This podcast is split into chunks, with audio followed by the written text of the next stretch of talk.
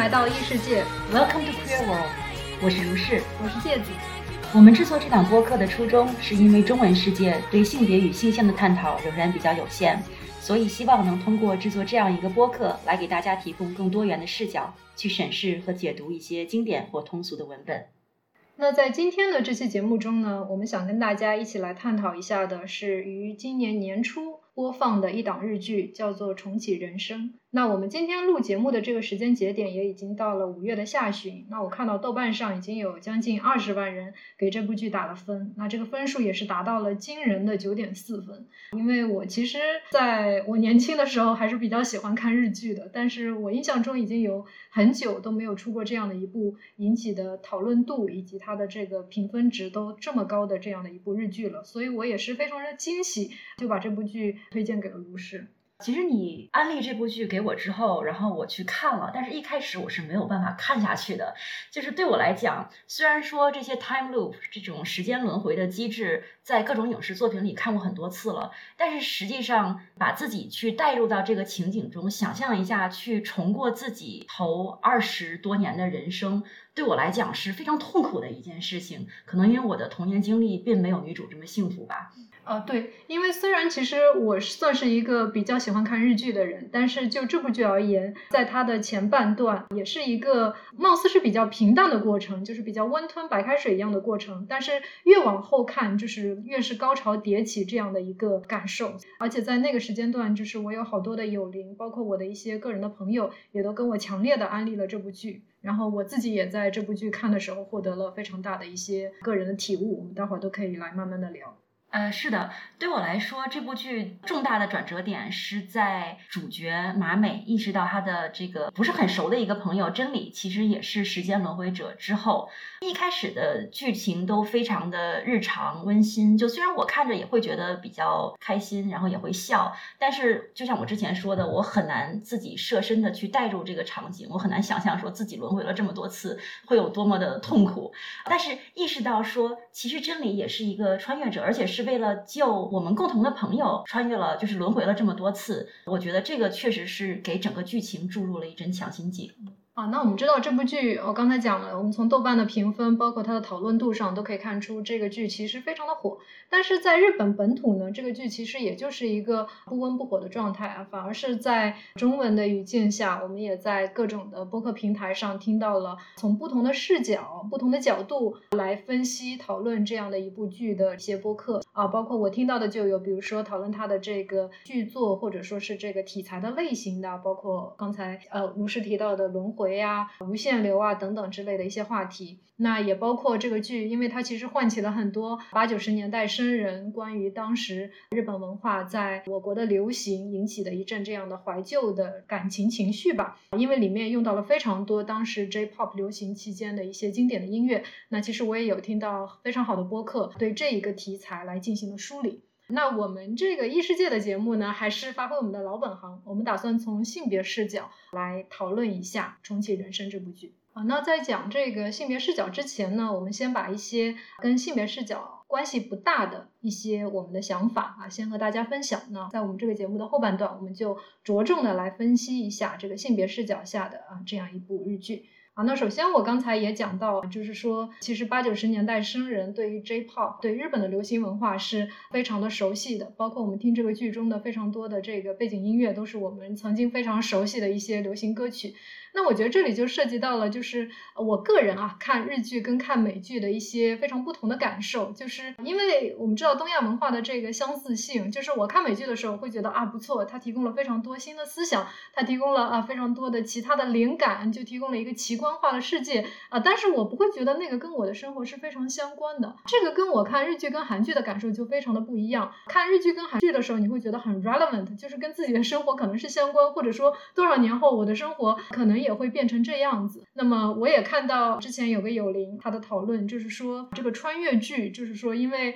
啊我们国家现行的这样的一个审查制度，所以我们国家每次拍的这些穿越剧的时候，其实这些主角都是在往前穿越。就是换言之，我们能被允许讨论的其实是我们的历史。但是在美剧里面，大家都喜欢往后穿越，就是往更远的这个未来的时代去穿越。但是我这里在想说，其实。我们在想象未来的时候，其实日剧跟韩剧啊，往往是一个非常好的参照。比如说这个日剧，我觉得它《重启人生》在国内之所以那么的火，也是因为照应到了当下的一些年轻人的想法。就比如说大家对于婚育的理解啊，出生率的下降啊，啊越来越卷的这样的一个教育和工作体系啊，包括泡沫经济在中国已经出现雏形，我觉得这一些都是有关系的。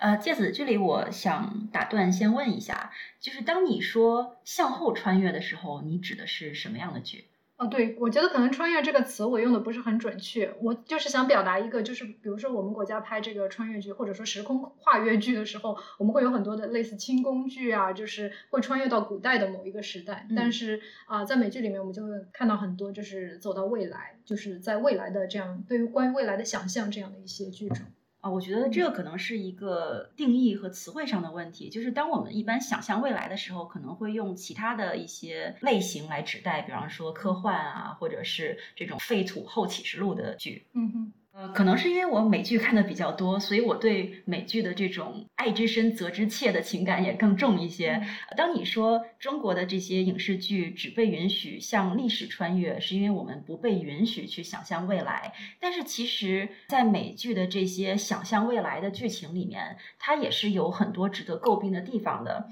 比方说，Mark Fisher 写过一本很有影响力的书，叫做《Capitalist Realism》，里面就提到说，当我们在想象未来的时候，其实是没有办法跳脱出资本主义的这个框架的。我们没有办法有效的想象出一种不资本主义的未来。嗯所以现在这个中文网络上也有类似的讨论，只不过不是针对资本主义，而是针对性别。就是我们可以想象人类殖民宇宙，但是我们很难想象父权制度的终结。嗯哎，我觉得你讲的这个非常的好，而且非常的就是跟这个剧非常的 relevant 啊。我就是想讲，就是在这样的一部重启人生，是我们想大力推荐给这个听众的这样的一部剧中。首先，我觉得它是一个东亚社会关于想象这样的一个非父权制，或者我不用父权制这个词，就是说想一个就是婚姻互助这样的一个方式的一个 alternative，一个替代的这样的一种养老互助方式。它呈现了一种非常好的关于未来的图景，这是一个方面。但是另一个方面呢，啊，我认为这个剧虽然它在各个方面，我认为它都做得非常的进步，用这样的一个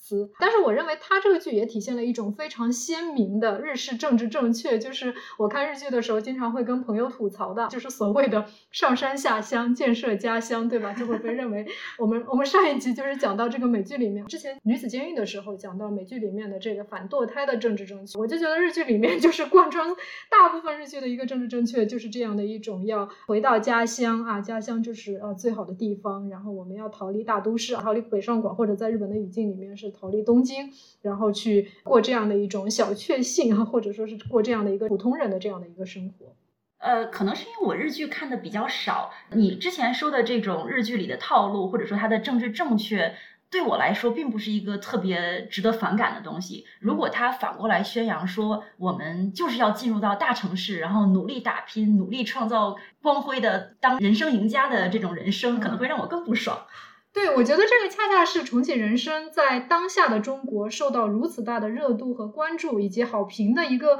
原因之所在，就是因为有一部日剧很有名，叫做《宽松时代又如何》。那其实我们国家也差不多到了这样的一个时间节点，因为我们现在的这个每年出生的新生婴儿数其实已经。少于大学生的毕业数了，所以在这个情况下，你去做应试教育已经没有意义了。所以在那个时代，日本推出了所谓的宽松教育，就有点类似于我们现在这个素质教育的讲法。那么啊，就是鼓励我们不要卷了，然后就是大家啊去更关注个人的这样的一个发展吧。然后就是因为东京相对于其他一些小城市的这样的一种吸引力，而再加上日本人口的老龄化，就导致了地方经济的空心化。我相信在中国的很多农村以及比较低线的这样。的一些县城乡镇也有类似的这样的一个情况，所以其实，在我们目前的一些官方文件里面，也会见到一些就是鼓励年轻人回到这个家乡建设家乡，就已经开始出现端倪了。这也是之前我在说为什么看日剧跟看韩剧的时候会有一种看到我国未来的感觉，也是在这个意义上说的啊。然后我还想提到一个与此相关的一个人物，就是大家都很喜欢的河口小姐。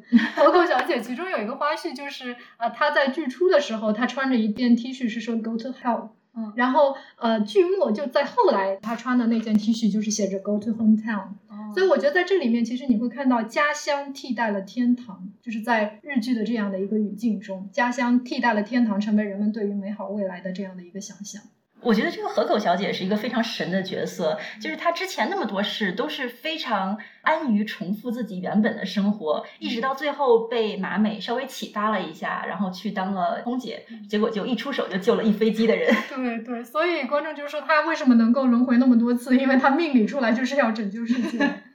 对，然后。呃，这个话题还让我想到，因为最近在放一档综艺叫《生生不息》嘛，然后这个呃窦靖童就是王菲和窦唯的女儿，和莫文蔚一起唱了一首《天黑黑》，然后也是在微博上引起了非常多的转发。然后我看到有一个友邻就是被转发蛮多的一条评论，就是说。在孙燕姿的歌声里，你能够听到这种关于故乡和远方的这样的一种宏大叙事的想象，但是在窦靖童的这个歌声里面，他已经听不到这样的一种宏大的叙事，他看到是一个非常后现代的一个图景或者后现代的这样的一个声音。那我觉得在当时这样的一个年代，就在千禧年这样的一个年代下。大家其实对于未来和对于远方都是有着非常美好的想象，大家会愿意去，比如说进入北上广，因为在那里可以找到也许你在家乡找不到的工作。就比如说，我们也看到，我看到好几个友邻都会感叹说，这个安藤英这个角色，马美这个角色，在做其他工作的时候都没有在他某一世的轮回中做跟影视剧编导的工作那样的 passionate 啊，就是充满了激情，因为那个是他真正热爱的工作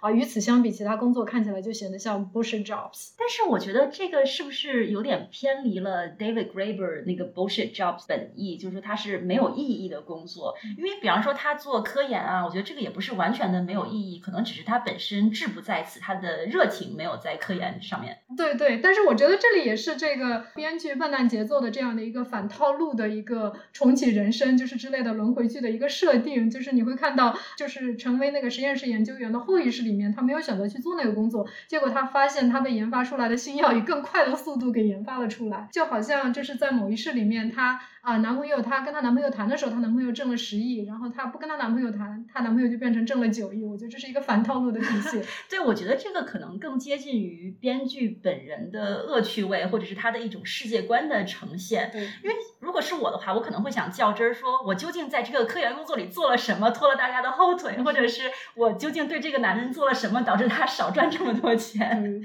但是可能。在编剧的世界里，就是这些东西其实都不重要。然后你和男人的交往，或者是你在科研事业上的付出，其实没有你和朋友之间的这种人际连接，以及你们最后退回到家乡，然后 go to hometown 的这种快乐和幸福来的重要。嗯，我觉得这是。剧中非常深刻的一个日式哲学观或者日式价值观的体现。那其中除了我刚才提到的这个河口小姐穿的 T 恤的例子之外，还有一个例子就是你会看到这个马美也好，真理也好，随着他们这个积德越来越多，他们转世的地点是离他们的家乡越来越近的。从本来的这个危地马拉的这个大食蚁兽在中南美洲，对吧？然后后来就转世要成为这个印度洋的一条青花鱼，然后在后来的一次转世中呢，又成为了北海道的海胆。这个其实是离日本越来啊，我之前没有注意到这个细节。对对对，就连包括这个真理，他一开始也是要转生到这个危地马拉去做背食蚁兽吃的白蚁，对吧？然后后来他就转世到日本海，成为一个海蟑螂了。这个都是他们积功积德的一个体现。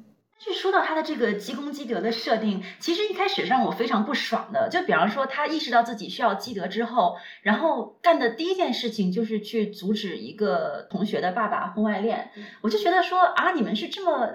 这么在意这种正统的婚姻关系的吗？对，对我也看到很多人就是吐槽这个积功德的这样的一个设定，就是说东亚人太苦了。就是说，一世接一世，你都得没完没了的卷，没完没了的去进行积功积德。那这个其实背后，我觉得也是体现出了一种，就是呃佛教式的哲学观、佛教式的伦理观，甚至是他的这个时间观，对于大家关于这个世界或者关于因果报应的想象。那比如说，我们如果把这个剧跟啊类似题材，比如说这个《Good Place》啊，中文应该翻译成《善地》这个剧来进行一个比较的话，我们就会发现。它背后体现出了这个基督教和佛教非常不同的世界观。比如说啊，基督教它所倡导这样一个线性的时间观，对吧？那上帝啊，第一天创造什么，第二天做什么，第三天做什么，然后之后就就是进入了这样的一个休息的状态。包括比如说我们读但丁的作品，会看到有一个这个审判是一样的地方，对吧？然后你是到底是去地狱去炼狱，还是去天堂？那这个就是一个典型的这个线性时间观的这样一个体现。但是在类似重启人生这样的设定里面，你会看到啊，这个佛家的这个世界观是。无穷无尽的，就是你这一世做了好人啊，并不意味着你就去天堂 for good。那你下辈子你可能还是要不停的积善积德去做好事，以避免你堕入这样的一个地狱或者进入这样一个不好的地方。就你提到《The Good Place》善地这部剧，它是我非常喜欢的一部美剧，而且在我就是处在政治性抑郁，然后人生低谷的这样一段时间里，给了我很多的这个心灵上的慰藉。但是这部剧就像你讲的，它是一个非常线性的这个逻辑，它最后讲的还是说我们人是可以变好的，然后人是可以通过努力去完成一种。灵魂上的升华以及自我的救赎的，但是我也看到说对这部剧的批评，就是说他这部剧里面非常深刻的分析了，就是我们现在社会上的种种问题，但是最后给出的结论或者说最后的出路，还是说我们怎样作为个体去达成一种升华和救赎，他没有办法想象说。一种结构性的变革，我们怎么样通过整体的改变去推动整个社会的变化？所以我觉得这个又回到了之前说的 capitalist realism 的这样一种批判中去，就是他没有办法想象个体之外的改革。另外还有一点很有意思的就是，《善地》这部剧里面，它也有一个善恶的数值，而且是真的是量化的、数字化的，就是你能够一眼看到你在这个天堂地狱的排行表里面，你的数值是多少。呃，我觉得这一点其实，当然它这部剧也是在批判这种单纯的量化的这种方式，但是我觉得在重启人生里面，它用的是一种更微妙的手法去挑战我们传统的这种。善恶观就是一开始我看到了会觉得很不爽，说为什么你积德的方式就是去阻止一个同学爸爸的婚外恋？就是人家两个成年人，虽然说婚外恋是不伦，但是他也是一个就是两个 consenting adults 做的决定，就这个也不适合去做这样的善恶判断的吧？但是后来就会发现，其实他的这个有没有真的积到德是另外一回事，因为他那一世的努力之后，最后还是没有转生成人，甚至直到这个剧的最后。他们也是放弃了，就是继续转生做人的执念，而是跟他的这个几个朋友一起去快乐的做鸟。啊，是的，就是我也看到有人吐槽说，这个重启人生里的这个奖惩机制啊，它的这个积分机制不是很明确。但是我看到有人评论说，它这里面衡量的标准是说你有没有。增加新的生命，就比如说他们那个出轨的同学啊，但是因为考虑到他那个男同学人谷将太演的，但是考虑到他的新的这个小朋友的小 baby 的出生非常的可爱，所以就是马美选择了没有去干预。这个事情我们可以待会儿再再具体讲啊。你这也是让我很不爽的一个类似于 pro life talking point 的。对对对对，这个我们待会儿可以详细展开讲。然后这是一点，然后另一点就比如说他在做那个生物医药公司还是研究所工作的时候，他发明的新药延长了很多人的生命，对吧？对，就像你说的，这个就很 biopolitics，就很生命政治，对吧？因为你的这个更多的生命的诞生以及你生命的延长，你就可以把有限的生命投入到无限的这个生产劳动中去，来推动资本主义的发展啊！这个也是呃，我觉得某种意义上，重启人生这样的剧和这个 Good Place 这样的剧，它这种延长的生命或者新增的生命，它背后的一个比较危险的价值观吧。然后我还想补充的一点是，呃，因为刚才讲到这个 place 里面有一个非常清晰的这样的一个数量化的考核体系啊，我们会看到在重启人生里面这个。奖惩机制最后给你呈现的是一个非常具象化的，你到底要转生投胎在哪里，成为一个什么样的动物的这样的一个非常具象的一个方式。那这个其其实也是非常佛教的一个呈现方式。我们讲六道轮回，对吧？畜生道跟人道之间，阿修罗等等之间的区别。那作为对他们的这个拯救了一飞机乘客的奖励，那最后他们得到的一个奖励就是说他们成为了四只在一起的这个小鸟。那这里面其实我也想说某一种呃人类中心主义，就是首先就是我们看到这个马美。在第一世中拒绝去成为这个危地马拉的大食蚁兽，那我们就会看到非常多的人就会去问，啊，这个大食蚁兽到底怎么了？为什么你不愿意去做一只啊这样的大食蚁兽？对啊，我觉得比起让我重新生活在自己的前二十年人生里，我宁可去做一只快乐的大食蚁兽。对对对，我觉得就是，尤其是我看会看到中文语境下，很多人会说，让我再经历一次中考，让我再经历一次高考，我就完全，或者说再让我投胎到我那个原生家庭，我就是无论如何都不愿意回去，我就宁可去做一只大食蚁兽。包括我觉得这里面也隐约的体现出一种 speciesism，就是某一种类比种族主义啊，racism 提出的 speciesism，就为什么比如说鸟类就是高于大食蚁兽的，或者说人类就是高于一切的存在，某种意义上跟我们刚才讨论的人类中心主义也是有关的。我倒是不觉得这部剧说鸟类是高于大食蚁兽的，嗯而是说马美一开始他就想做人，所以嗯做人这个要的积分就更高。对呃，但是他后来就是放弃做人了以后，可能是说，因为他们想几个朋友在一起，嗯然后这个在一起就把他们之前的这些功德都消耗掉了，所以就是只能是在一起，在家乡里做鸟。但是这个在一起和家乡对他们来讲是更重要的概念。对对对，我觉得这个 happy ending 里面有几层的因素，一个是你提到的这个是在一起，一个是说它是在家乡。那么另一点，可能有的人他会说这个鸟是一个更自由，相比人类来说更自由的存在，所以在某种意义上，很多人会说做鸟比做一个人更好。虽然我知道做鸟肯定也有做鸟的苦，但是我觉得做人，尤其是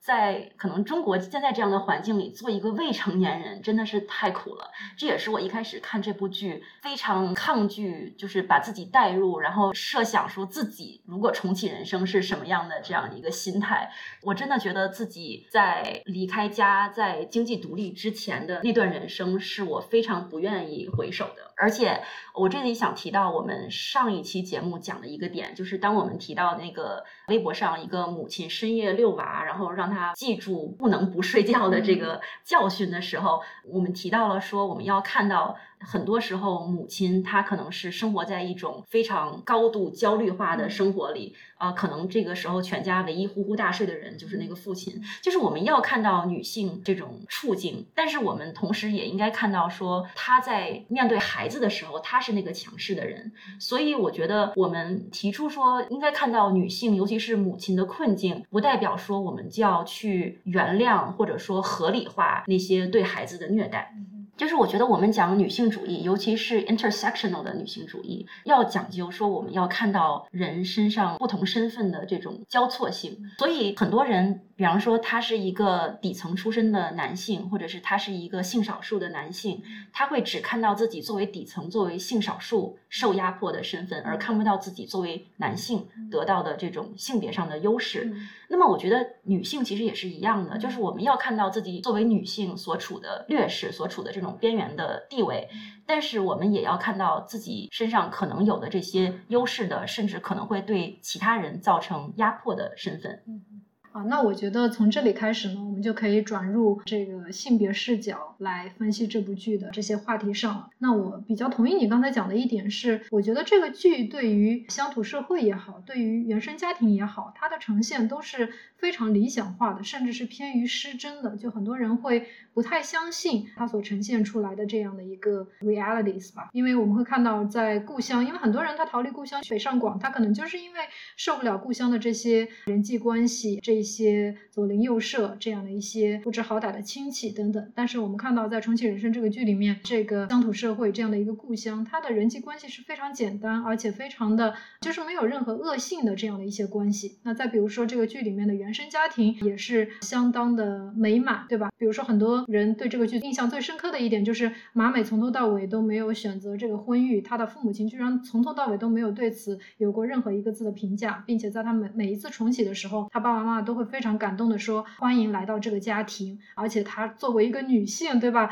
对她说这样的话，那在对比我们国内这个失掉的这个男女的性别比啊，都是让很多人印象深刻的地方。那我们上一期讲到这个上野千鹤子那一期提到了这个所谓的会婚会育嘛，对吧？那在这个剧里面，就是在剧情中，不仅仅是在比如说马美的原生家庭里面，包括她在职场上遇到的这样的一些朋友之中，那比如说呃，她有一个化妆师的其实是发小，后来他们又在职场上见到了，那他是非常惊讶这个朋友已经结婚了，因为这个朋友从头到尾都没有对他提过这件事情，然后包括在职场上，只要有马美这样的单身女性在的时候，他的同事也不会聊跟婚育啊、感情啊有关的一些话题啊。我认为这些都是非常怎么说，关于会婚会育文本或者说这样的一个社会、这样的一个文化语境，一个 alternative 啊，一个另一种想象的一个呈现。我觉得很有意思的是，这个剧不仅不会婚会育，而且它对于男女之间亲密关系的呈现也是非常 有意思的。就是它好像没有什么正面的亲密关系在里面。比如说马美的那个男朋友，就跟她在一起的时候是一个赌徒，对吧？嗯然后虽然没有跟他在一起的时候成了成功人士，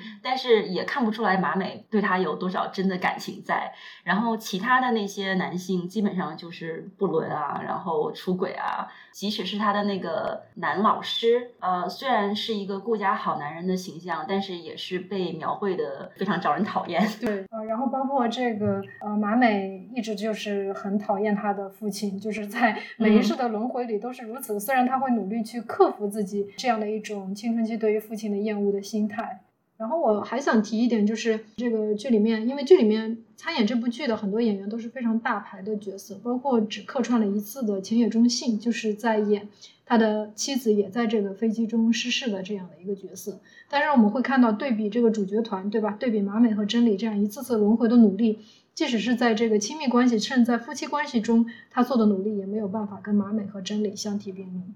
我当时看到这点的时候，感觉这又是一个编剧的趣味吧。就是当这个人要开始他的长篇大论的时候，然后立刻被打断，说我们其实都已经轮回五六世了，就是你这个才第二世而已。嗯哼，对，因为呃前野忠信的那个角色，我感觉在他的第二世的这个轮回中，他其实并没有做一些额外的努力，对吧？因为尤其是丧生的这个人还是他的妻子。但是相比于比如说真理，真理从他的第二世开始就已经是。付出了巨大的代价，因为如果我们想象她在第一世里的真理，她其实是那个粉红色全身 bling bling，然后成绩也不咋好的一个小姑娘，但是为了拯救她的同学，呃，拯救她的三个好朋友，她她就是开始努力学习，甚至有很长的一段时间里都不能跟他们成为真正的好朋友，这也让她非常的伤心。那她是付出了巨大的代价去做一个飞行员，想要拯救她的朋友，并且拯救这一飞机的这个旅客。嗯，对比之下，这个男的好像就是等到最后一天，然后跑去机场跟大家说了一下这个事情。对对对，我觉得这个剧里面对于这样的一种呃，就是说男女亲密关系哈，有包括比如说婚姻关系、异性恋婚姻关系的呈现。它其实，在背后设置了一个对照组，就是说这个女性友谊的对照组。那我们显然是在这个的呈现中，我们会发现这个对于女性友谊的呈现是非常的正面啊。那从这里开始呢，我们也可以讲一讲，就是关于这个剧很多人都注意到的一个主题，就是关于女性友谊。那这个也跟我们上一期播客讲上野千鹤死的时候讲到非婚姻互助的形式也是相关的，因为我们在这个剧末就看到了他们四个人非常开心的在养老院一起姐妹养老的这样的一个。非常梦幻化的，我们对于这个非婚姻养老互助的这样的一个想象。在节目的开始，那个如是你你也讲到对吧？就是说在呃真理出现之前，都觉得这个剧就是比较的平淡，但是这个真理出现之后，就是整个剧就开始进入高潮，就是有一种让人呃非常有非常震撼的体验的地方。那我们也是深深的体会到了，因为其实你从马美的视角知道真理的真面目之前，其实它似乎是一个非常简单的打怪升级的游戏，但是真理出现之后，就把这个主题一下子升华了。因为我们也会看到很多有灵会说，就是如果你站在真理的角度去看。这个故事的话，真的会觉得真的是非常的孤独，对吧？跟马美相比，因为马美其实是很幸运的，她每次都是自己走的那一个人，她是意外死，而留下了她的朋友啊来面对失去她的痛苦。但是真理在每次里面都是看着她的朋友，每一世里面都是看着她的朋友的离世，所以某种意义上，我感觉真理她面对的是一个百年的孤独，她真的是有一种上穷碧落下黄泉，就是无论付出什么样的努力，也要拯救自己的朋的这样的一个故事。就是如果这个故事从真理的角度去讲，真的是一个觉得。是一个非常震撼人心，也是非常痛苦的这样的一个故事吧。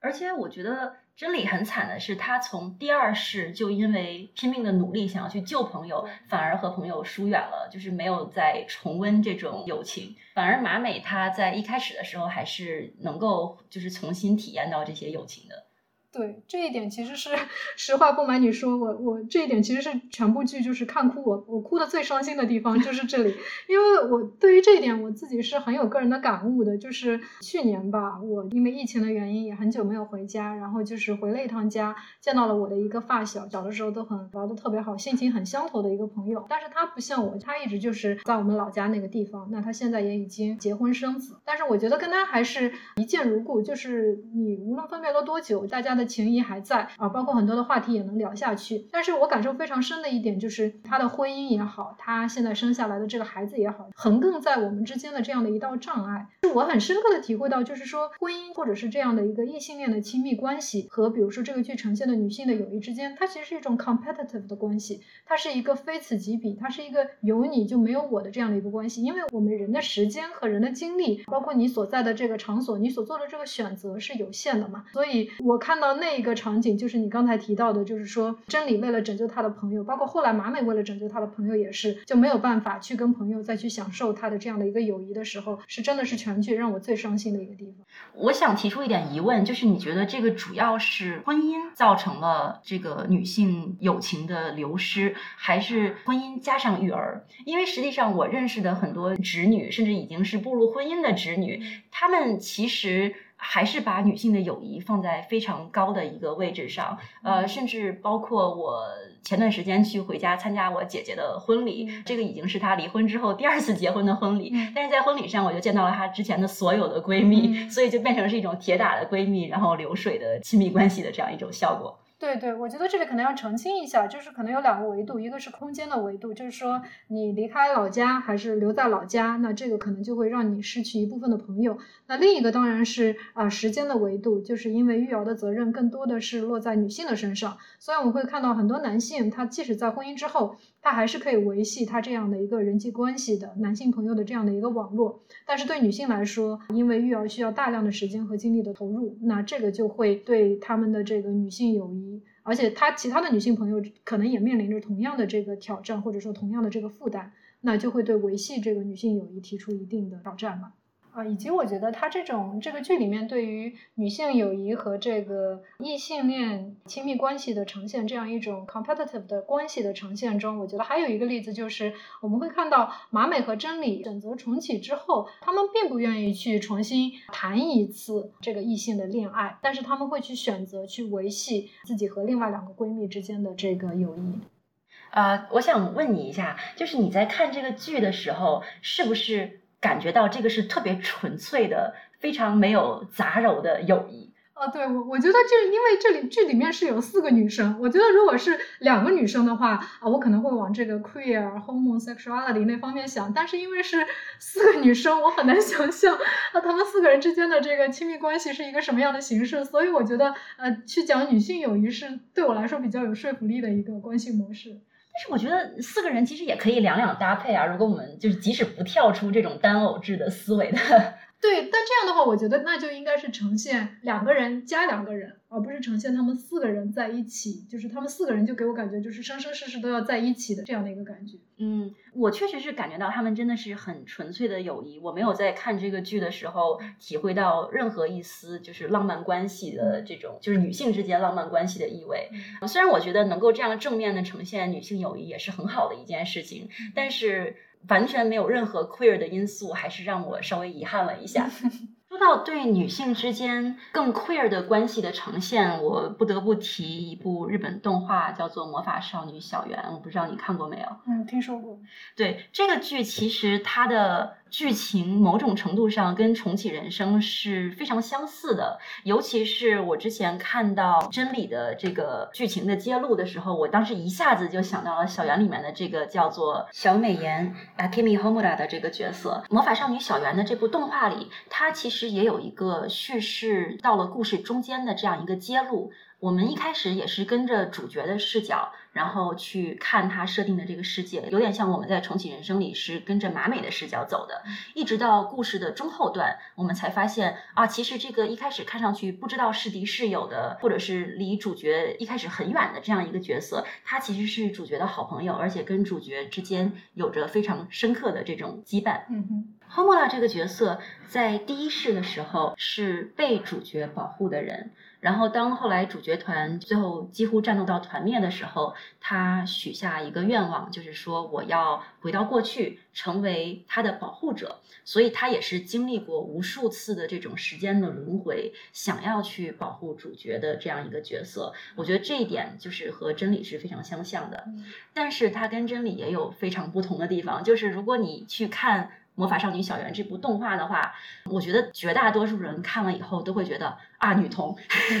就是不会觉得说他们是纯友谊。虽然在动画里的台词里是不断的重复说你是我最好的朋友啊之类的，但是大家看了就会非常强烈的感受到那种浪漫关系的因素在里面。啊，所以这里我想插一下，就是想问一下，这个是属于呃同人圈二次创作在磕 CP。还是说原著里面就有这样非常直观的 explicit 的呈现？我觉得是这样，原著可能因为它所属的 genre 的原因，没有办法明确的说，是的，这就是爱情。但是它基本上已经把这个 undertones 或者是这个 subtext 非常明确的呈现在它的 text 里面了。所以虽然原作没有明说，但是我觉得大家基本上都能够看出来。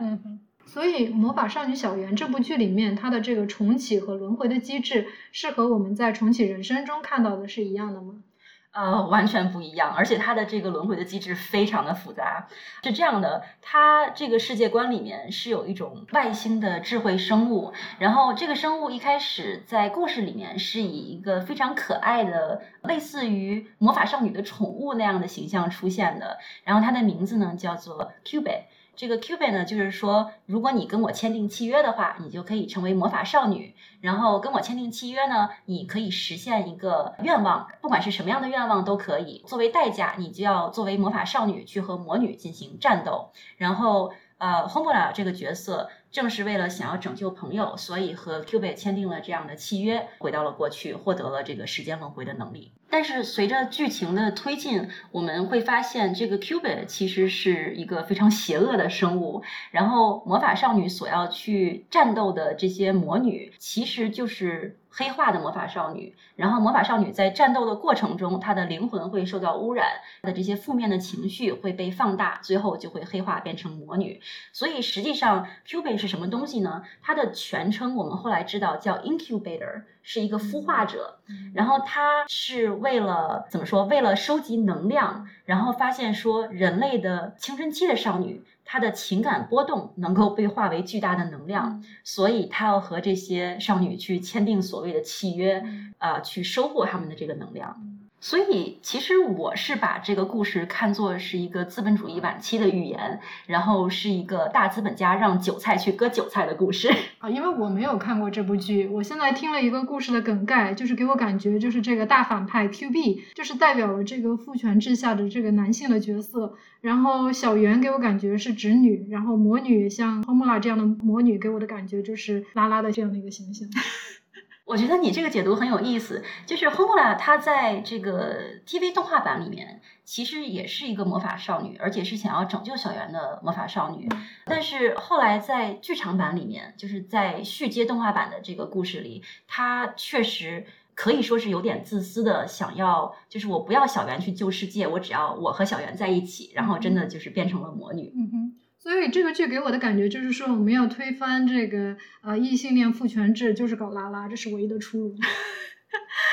很遗憾，我觉得这部作品的编剧其实没有这么高端的认知。甚至我很想批判这部作品，就是它虽然里面呈现的情感非常的动人，但是我觉得它最后还是讲了一个个体和个体之间的故事，甚至是个体的执念的故事。在这部作品里面，在小圆这个动画里面，最后让我觉得很遗憾的一点是，Home 拉虽然不断的轮回想要去救朋友，但他想救的朋友只有小圆一个人。其实主角团里面还有其他的几个角色，Homura 在不断的轮回中也和他们有日常的相处，然后也有日常的交流，但是这些人好像都不在他的保护范围内，都不在他在意的这个范围内，他真正在意的就只有主角一个人而已。不是说想救一个人，或者是说我只对这一个人有非常强烈的 attachment 是不对的，而是说你这个故事已经开局，就是把你的世界观设定成这样了，你已经给我们呈现了一个韭菜割韭菜的社会。最后却只能够停留在个体的层面，我觉得这是非常遗憾的一件事情。嗯哼，对，我觉得其实跟这部剧相比啊，虽然我们在这个《重启人生》这部剧里面好像看到了这个他要帮助的是他的朋友啊，是 girls help girls 这样的女性友谊，而不仅仅就是说是一个啊两个人之间的这样的一个亲密关系的呈现。但是我还是想说，这个我对《重启人生》。不满的，想要批判的几个点，其中的一个点就是说，它呈现的还是一个相对原子化的、相对个人主义的、相对的这个 isolationism 的这样的一个社会。我们是看不到这样的一个女性力量的 community 的。比如说，我觉得一个集中的体现就是，很多人会提问的一个问题是，这个嗯，马美在一次次重启的过程中，她为什么没有出面去阻止那个咸猪手？她只是说避免她的老师被呃冤枉而已。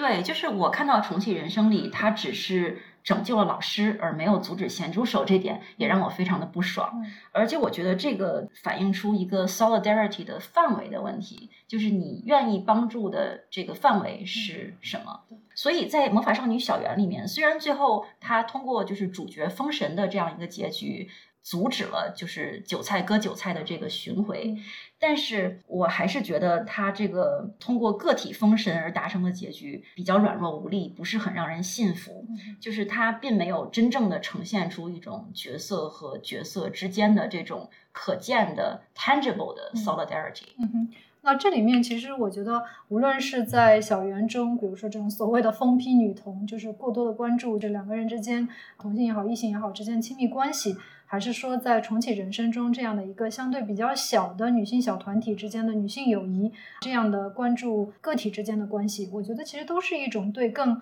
宏观的 structure 结构上的这个因素，或者说结构上的这个力量的一种忽视。这也是我对重启人生这部剧的另一个不满的地方，就是除了我之前提到的这个日剧中这个上山下乡建设家乡的这个政治正确之外，我觉得这个剧。保守主义的底色还体现在这个剧，就是我觉得《混蛋节奏》这个编剧，他对很多问题的认识都已经非常进步了，对吧？就比如说对于。婚育的反思，对于女性友谊的提倡，但是我不明白的是，他为什么对异性婚姻中的不伦是如此的执着啊？我们知道，这个马美小马美在幼儿园的时候，花最多的精力去做的一件事情，就是阻止他的这个同学林奈，他的父亲跟他的幼儿园老师的这样的一个不伦的关系。因为站在我的角度上来说，我会觉得不伦的前提之一是说，你的这个夫妻关系其实已经出现一定裂痕，或者出现一定的这个问题了。那在这个意义上，在这个基础之上，你再去强行的去维持。这样的一个婚姻关系，我觉得是没有意义的。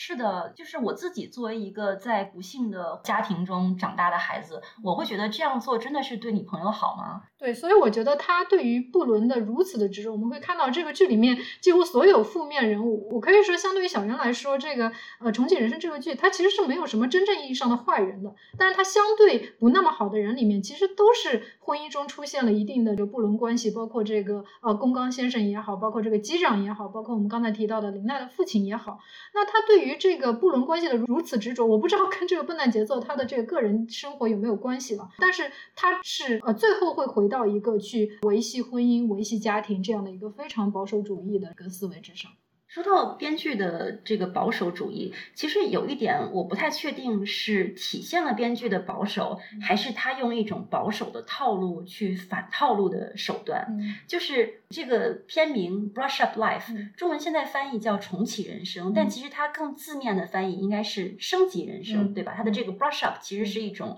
升级的模式，它的这种回到过去的重启的手段，其实。也有点像我们就是游戏独挡重来，它是利用了信息差，然后使自己达成更好的一个结果。所以我觉得它这里面隐含的其实是一种就是天天向上的、非常奋斗的、上进的这么一种逻辑在里面。而且我觉得它的这个逻辑背后其实是有一种非常怎么说呢？应该算保守的价值观嘛，就是它体现出的还是一种说。我要向一个既定的、受到认可的目标去奋斗的这样一个思维模式。对，不管这个目标是我们在传统的轮回剧里看到拯救世界、发大财、走上人生巅峰，还是说在这个剧里面所呈现的，不管是说你轮回可以离家乡越来越近啊，成为离人越来越近的这样的一个生物也好。我个人的感觉是，虽然很多人会畅想说，哎呀，要是我能够回到过去就好了，要是我能够重启自己的人生就好了。但是很多时候，他们所想象的，或者说他们幻想的这个东西，不一定是真的要回到过去重启人生才能够达成的。就是虽然我们作为个体，我们生活在社会中，我们受到很多客观条件的限制，但是我们也还是有自己的。主体性和能动性，我们有一些事情其实是现在就可以达成的。我们只要想做的话，其实夸张一点说，我们随时都可以重启自己的人生。对你刚才讲的是，就是说我们不需要穿越到过去或者穿越成某一个伟大的人物就可以改变我们的人生。那我想补充的另一点是，其实就算你能够穿越到某一个伟大的时代，成为一个伟大的人物。你就能改变历史了吗？我对于这一点是很存疑的。比如说，虽然我看的这个清宫穿越剧也不是很多哈，但是我看过一部比较火的啊，包括原著跟电视我都看过，其实就是《步步惊心》，对吧？我觉得《步步惊心》是一个非常经典的案例，就是说这个女主她是一个完全现代女性的这样的一个思想，但是当她穿越回古代的时候，她面对整一个封建王权。他是无能为力的，他是没有办法改变现实的。他为了生存，他必须至少在表面上完全改变他那一套现代的想法，去适应这样的一个结构性的力量。所以，我觉得在这部剧以及其他的清宫穿越剧中，我对于个人的 agency 在面对 structure 面前的这样的一种无力感，啊，我更多的体会到的是这一点。回到这个重启人生这部剧，我觉得这可能也是这部剧给我一种比较轻。比较悬浮的一个因素所在，因为我们会看到这个剧里的，比如说主角马美，她也不想去阻止咸猪手啊，她只是想避免她身边亲近的人物受到冤枉。她跟真理所做的最大的努力，就是说去拯救他们的朋友，包括同在一架飞机上的其他的人。她并没有去推动整个社会结构的改变。我觉得这某种意义上不但是一个日剧，或者说是日本这个价值观的一个潜在的反应，我觉得也在一个更大的范围上体现出。了，当我们去想穿越，我们去幻想穿越，我们幻想去改变这个时代的时候，我们所体会到的个人的能力的局限性了。是的，我对魔法少女小圆的这个批判也是落在这一点上，就是她最后虽然好像是想象出了一个完全不同的 structure，就是通过小圆封神，然后斩断了原本的这个因果论，然后从此以后，呃，魔法少女不再是和魔女进行战斗了，但是 Q 贝还是存在，魔法少女还是在进行战斗，只不过他们战斗的对象换成了一种叫做魔兽的生物，然后 Q 贝也还是在通过收集他们的这个精神。所转化的能量，而在割他们的韭菜，所以我不觉得这是一个真正的有意义的转变。所以我觉得这个又回到之前说的 Mark Fisher 那本 Capitalist Realism 的这个概念里，就是我们已经很难去想象一种新的可能性了。所以我觉得，呃，就是我个人非常喜欢中文版国际歌里的一首歌词，就是我们要让思想冲破牢笼。我觉得让思想冲破牢笼是一句，就是说起来很大白话，然后看起来很容易，但是其实非常困难的一件事情啊。所以我觉得，就是改变社会，我们就不要去走那些歪门邪道，想着往前穿越、往后穿越了。我们还是要从当下做起，从自我做起，才是真正改变这个 structure 的。我觉得我们真正应该 focus 的地方。所以这个也回到我之前讲的 agency 的这个事情上。虽然我们作为个体的 agency 非常有限，但是我们也只能从此开始，从自己入手，并且放眼于更大的世界、更大的 structure 上面去改变他们。